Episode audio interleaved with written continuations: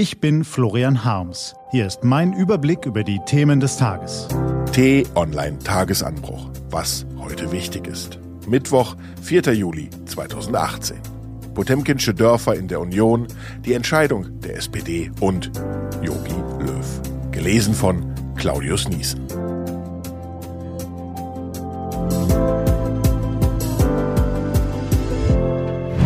Was war? Potemkinsche Dörfer.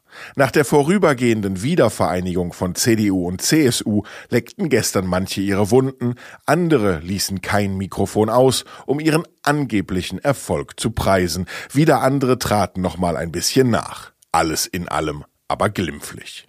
Spricht man aber lang genug mit Leuten, die das CDU-CSU-Drama in den vergangenen Tagen hautnah miterlebt oder angefeuert haben, stellt man ein paar unangenehme Fragen, drängt sich immer stärker der Eindruck auf, dieser Konflikt ist spektakulär ungelöst.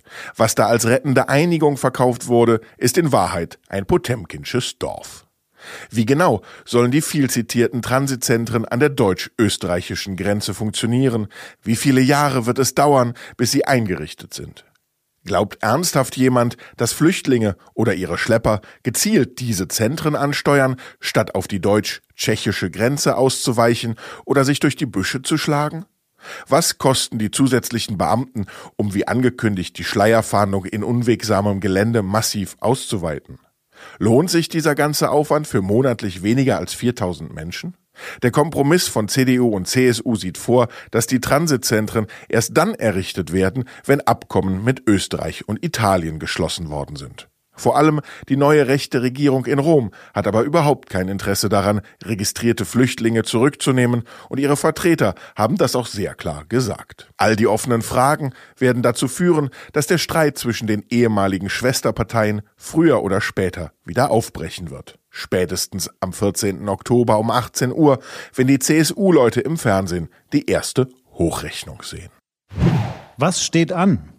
Die T-Online-Redaktion blickt für Sie heute unter anderem auf diese Themen.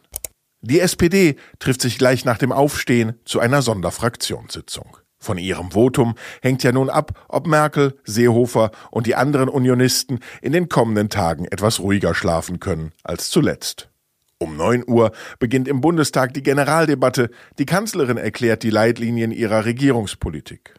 Bei den Themen Asyl und Migration wird es erwartungsgemäß viel um Abschottung und Grenzschutz gehen, aber auch um den Grundsatz, stets in Abstimmung mit den EU-Partnern zu handeln.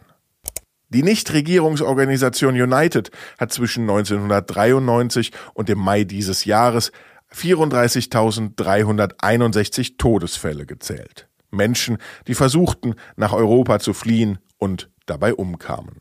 Die Organisation geht davon aus, dass die tatsächliche Zahl noch deutlich höher liegt. Und vielleicht gibt es ja doch die eine oder andere klitzekleine Gemeinsamkeit zwischen Bundestrainer und Bundeskanzlerin. Jedenfalls machen beide erst einmal weiter. Allerdings kündigt Yogi Löw an, die richtigen Schlüsse aus seinem Debakel ziehen zu wollen. Diese und andere Nachrichten, Analysen, Interviews und Kolumnen gibt's den ganzen Tag auf t-online.de. Was lesen? Wenn Sie möchten, unter t-online.de-tagesanbruch gibt es zwei Lesetipps für Sie.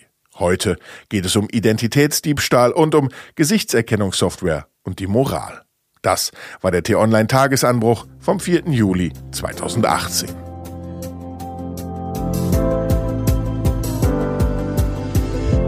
Ich wünsche Ihnen einen frohen Tag. Ihr Florian Harms.